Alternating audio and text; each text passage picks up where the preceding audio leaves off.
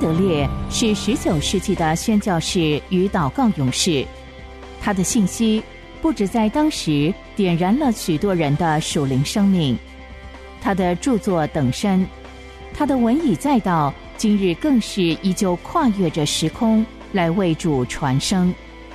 期盼您能透过资深广播人楚云的朗读，得着这天上来的赐福。欢迎收听。圣徒圣言，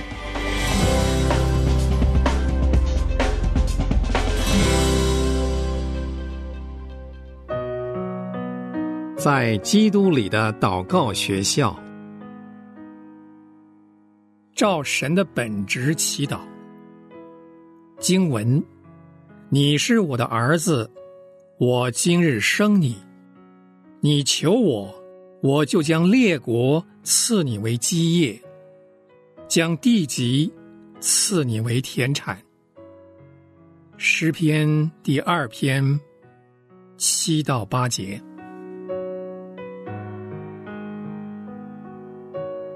父啊，我感谢你，因为你已经听我，我也知道你常听我，但我说这话。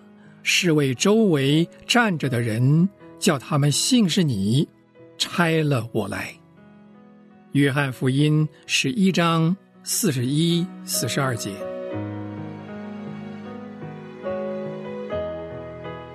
新约把信心和知识做了区分。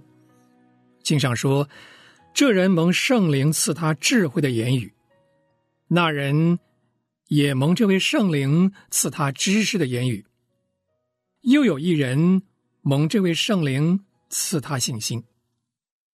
属主的孩童，或是思想单纯的基督徒，可能很有信心，但是知识却很少。像孩童一般单纯的心，容易接受真理。这种信心常常不讲究其他原因，只要神如此说就可以了。但是主。不是要我们单单尽心爱他、侍奉他，也要我们敬意。我们应当在理解上成长，晓得主的言行作为何等优美，也何等智慧。唯有这样，信徒才可能深知主恩的荣耀，带出正确的敬拜。也唯有这样，我们才能欣赏。主的救赎所蕴藏的知识和智慧，以致在来日得以在主的宝座前心口合一的唱最高的赞颂。我们要赞美说：身在神丰富的知识和智慧。这个真理可以完全应用在我们的祷告生活。祷告和信心一方面非常简单，连出现的人。也能做有力的祈祷。另一方面，在真正的基督徒知识领域当中，最深奥难解的课题也出现在祈祷真理中。祈祷的权利真实到什么程度呢？如果它非常真实，神怎能赋予祈祷这么大的权利呢？祈祷怎么能够与神的旨意和命定相协调呢？神的全权和我们的意志，神的自由和我们的自由之间如何能够协调？这类问题都是基督徒应当深思的。我们越是以真诚敬畏的态度来思想这些奥秘，就越会俯伏敬拜、赞美神，将祷告的莫大权柄赐给人。祈祷有一个隐藏的难题。虽然没有人表示出来，但是却常常真能拦阻我们祷告。这个难题是来自神完全自足的特性，他不受任何外物影响。他是一位无限的神，凭己意行作万事。天下万物岂不都是出于他智慧神圣的旨意吗？何以祈祷能影响他呢？难道神能被我们的祈祷所动，而去做他原来不打算做的事吗？神应许回答我们的祈祷，是否只是抚救我们的软弱？所谓祈祷的力量，是否只是神将就我们的思想？神做事既不受外念的影响，难道祈祷的祝福只不过是因为这种操练对我们有所影响？要回答这一类问题，我们发现这个秘密的钥匙就是神的本质——三位一体的奥理。如果神仅有一个位格，是自我封闭的，我们就不可能有亲近他或影响他的观念。但是在神里面有三个位格：圣父、圣子，在圣灵里合一并相交，永恒的爱，圣父生圣子。第二位格坐在圣父旁边，与他同等，并且做他的谋士。从此就开了祈祷的门，足以影响神本身的生命。父亲赐予，儿子领受，无论在天在地都是一样。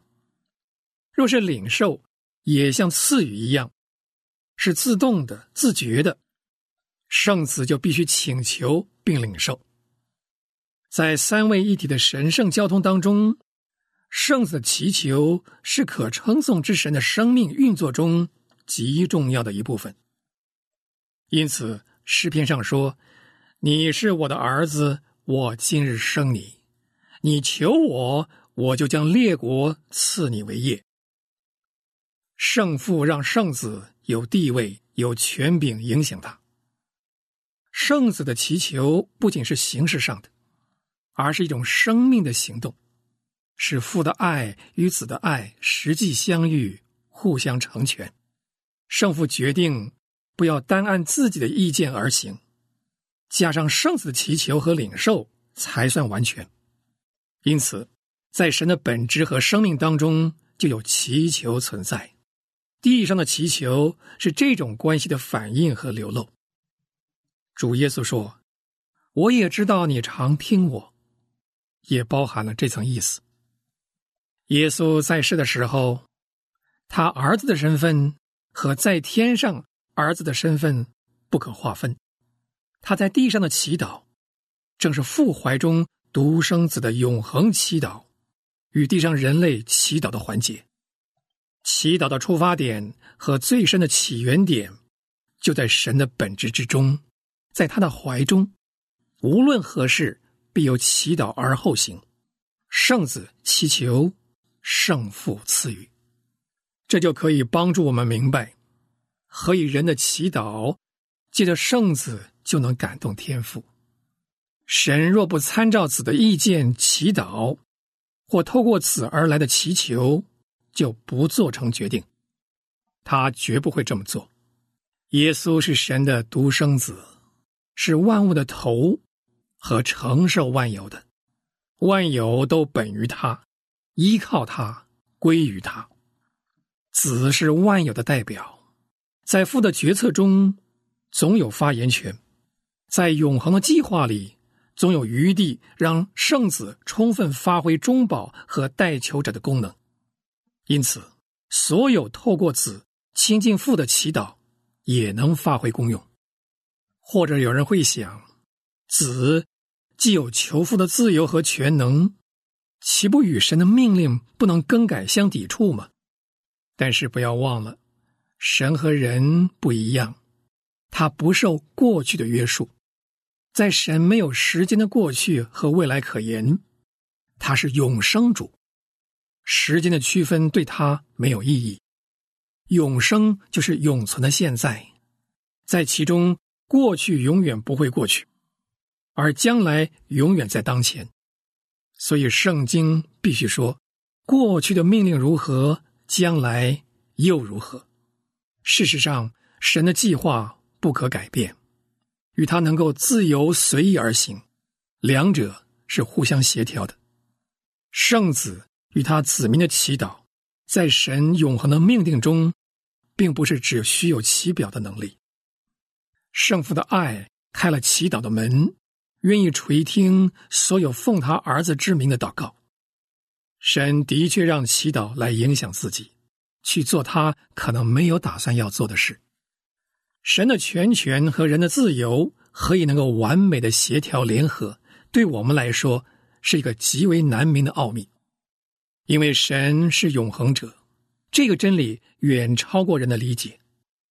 但是我们当确信，祈祷能力源于圣父与圣子永恒的交通。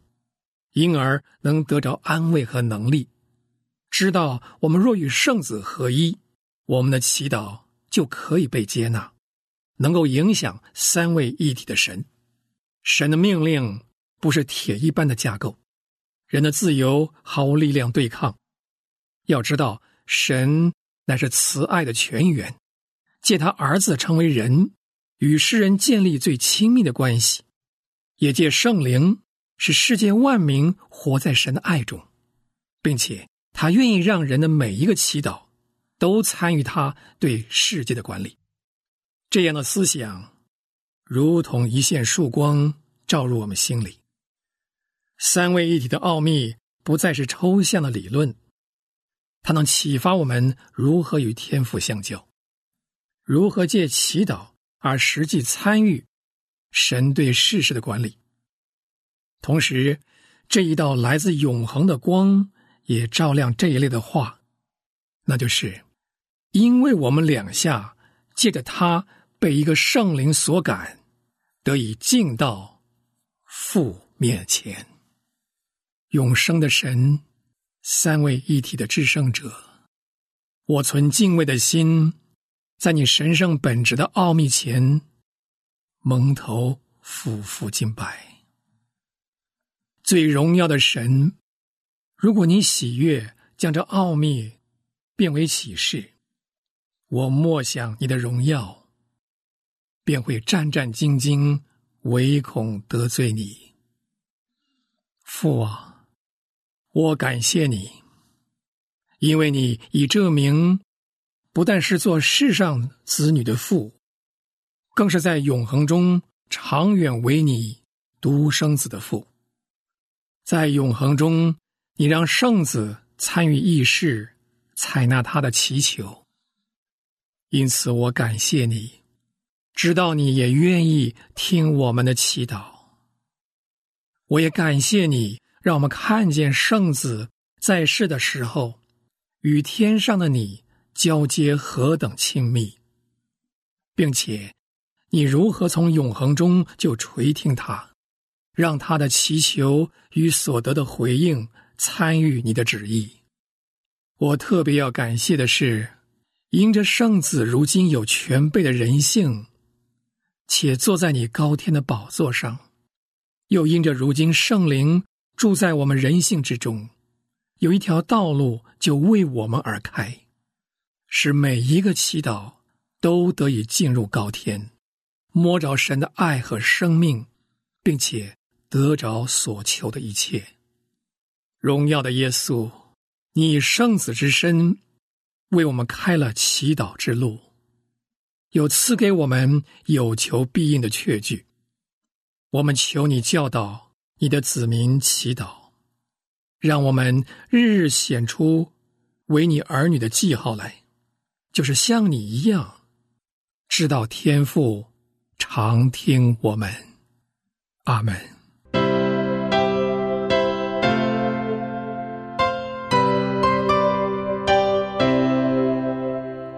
穆安德烈是神所重要的时代工人，他一生以宣教和写作为职事，他日以继夜的为主写作，一生共有两百四十多本。从十九世纪以来，他的文字一直不断的影响着历代信徒，成为全球非常重要的灵修小品。这一刻，就让你我继续来聆听由资深广播人楚云所诵读的。圣徒圣言，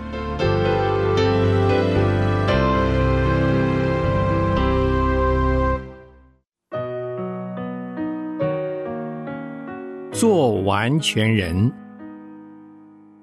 在神的旨意上得以完全。在你们那里的人，做基督耶稣仆人的，以巴弗问你们安。他在祷告之间，常常为你们竭力的祈求，愿你们在神一切的旨意上得以完全，信心充足，能站立的稳。哥罗西书四章十二节。这封书信也像在其他书信里面一样。把信主的人在天国和基督一同得着的生命，以及他在此时此刻在这个世上与世人同活的生命，都摆在我们面前了。圣经所做的教导，完完全全是属灵的和超乎自然的，但同时对人来讲也是现实可以达到的。这一点。通过这封书信所使用的两个措辞，就可以清楚看出，保罗已经告诉哥罗西人，他是为什么劳苦。现在又告诉他们，另外一位传道人以巴弗为他们求了什么。保罗尽心竭力所做的，就是要叫他们在基督里做完全人。以巴弗所努力的，则是借着祷告。叫他们在神一切旨意上得以完全。首先，我们已经在基督里得以完全了。这个认识并不是属世的，而是神所赐下的。我们完全无法掌握它全部的内涵。它使我们活在基督和天国里，从此我们就在神的一切旨意上得以完全。这话临到我们这些还在世上的人，成为我们每天的生命，叫我们所有人都服在神的旨意之下，并且照我们使自己的一切所作所为都顺服神的旨意。愿你们在神一切的旨意上得以完全。受造之物所得着的完全，仅仅在于甘愿顺服造物主的旨意。神的旨意将神所赐下来的完全彰显出来。自然界当中的万物，正因为将神的旨意显明出来，所以才变得佳美，得着了荣耀。天使因为遵行神的旨意而住在天国里面，并且得着神所赐的福气。神的儿子因为学会顺服，叫自己完全顺服神的旨意，从而。得以完全。他的救赎计划只有一个目的，就是要把人带到安息和蒙福之地。这就是神的旨意。以巴弗的祷告表明了他如何真正得着了主的灵。他为众人祷告，叫他们在神一切旨意上得以完全，一生之中再不存别的指望。在神一切旨意上得以完全，就意味着每时每刻存诚实的心，行走在完全的路上。在神一切旨意上得以完全，是他唯一知道神要求他做到的事，也是他借着祷告才可以得着的。保罗为哥罗西人祷告说：“愿你们在一切属灵的智慧悟性上。”满心知道神的旨意，神的这两位仆人都存着相同的心思，就是必须时刻提醒归正的人，他们对神旨意的认识还是有欠缺的，需要祷告祈求神指教他们，使他们知道神的旨意。他们唯一的指望，就是要在神一切旨意上得以完全。但愿所有寻求完全的人，就是与保罗存同样心思的人，都能充分重视这个功课。信主的人被圣灵印上了因奉献而得着的喜乐，意识到自己内心纯全，用诚实的心来服侍神。这个时候，常常就要受到试探。忘记还有许多事情他还没有从中看出神的旨意。他的品性当中，也许还有许多致命的弱点。他的行为也严重的亏欠了完全的爱这个律法。这些亏欠，别人都能看出来。人意识到自己要完全清楚我们该做些什么，并且照着他来行动，这实在是一件蒙福的事，也是存诚实的心一个记号。但是与此同时，人们还需要始终牢记，也许有许多事情还没有向我们显明出来。像这样意识到自己轻忽了神的许多旨意，相信自己里面还有许多方面需要改变，成为圣洁，并且得以完全，就会使我们怀着谦卑温柔的心，在祷告的时候警醒盼望。我们认识到自己是凭着完全的心来服侍神，然而这样的做法并不与我们的认识相矛盾。反倒要使我们重新得力，把完全人最佳美的谦卑之心栽种到我们里面。若不是这样，恳请我们认识自己的正直就变得浅薄，并且充满了种种危险，而且完全的教义也就成了绊脚石和网络。在神一切的旨意上得以完全，但愿这就是我们唯一的指望和不住祷告所求的。但愿他在我们谦卑的心里扎下根来，因为我们相信还有许多事情并没有向我们显明出来。但愿他也因着意识到。我们一直在凭着完全的心来服侍神，从而得以坚固，使我们充满喜乐的心，因为在神一切旨意上得以完全而感到满足。我们相信神要为那些借着耶稣基督在他面前得以完全的人成就一切，从此便能得着喜乐。我们的信心必定会使我们。完全得着这个福分，神也必定会向我们显明，他唯一所想的，就是要叫人在基督耶稣里做完全人，在神一切旨意上得以完全了，而且这一切也都要成为我们的亲身体验。保罗不住的为哥罗西人祷告，愿他们满心知道神的旨意。以巴弗也常为他们尽心竭力祷告，愿他们在一切神旨意上得以完全。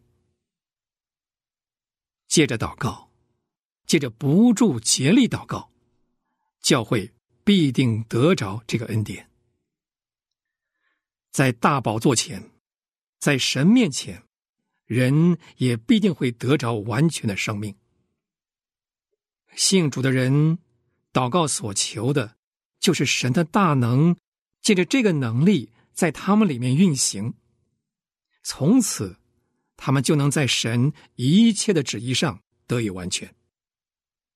神赐我们恩典，只有像这样寻求，才能得着。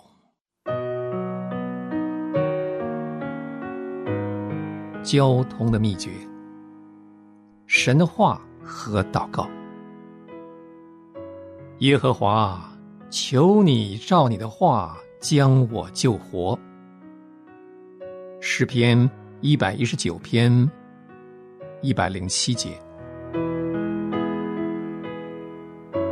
祷告跟神的话是分不开的，在内室的安静时间里，这两样应该连在一起。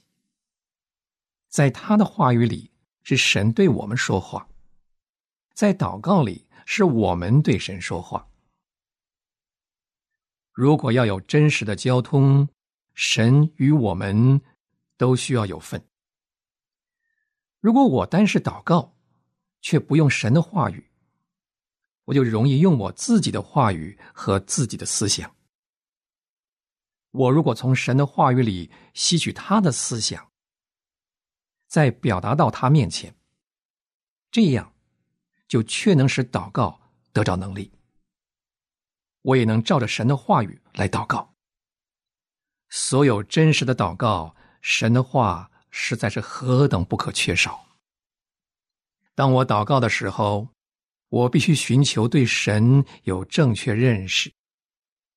只有借着神的话，圣灵才将关于他正确的认识赐给我们。神的话要教导我知道我是何等的可恶和有罪。神的话也启示我。一切神所要为我做的事何等奇妙，以及他所要赐给我遵行他旨意的力量。神的话也教导我如何带着坚强的愿望、稳固的信心和恒久忍耐来祷告。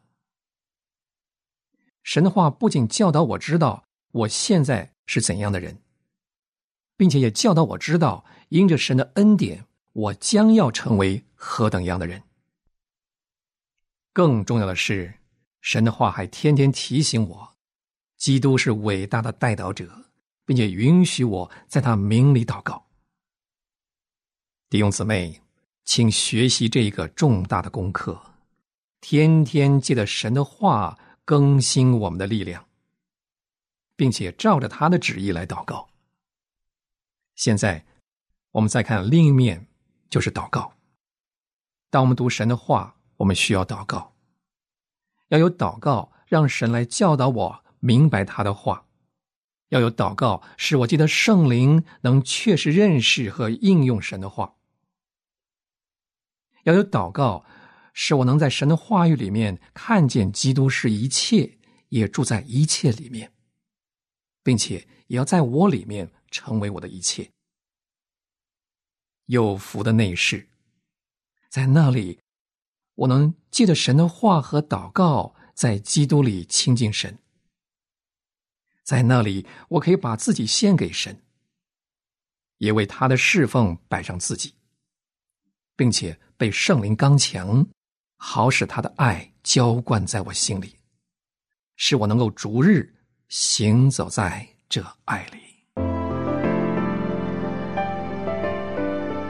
穆安德烈说：“但愿我生命中的每一刻不会浪掷于神同在的亮光和喜乐之外，也愿我无时无刻不将我自己交托给神，作为他的器皿，能充满他的灵和他的爱。诚愿穆安德烈的但愿也成为你我的心愿。”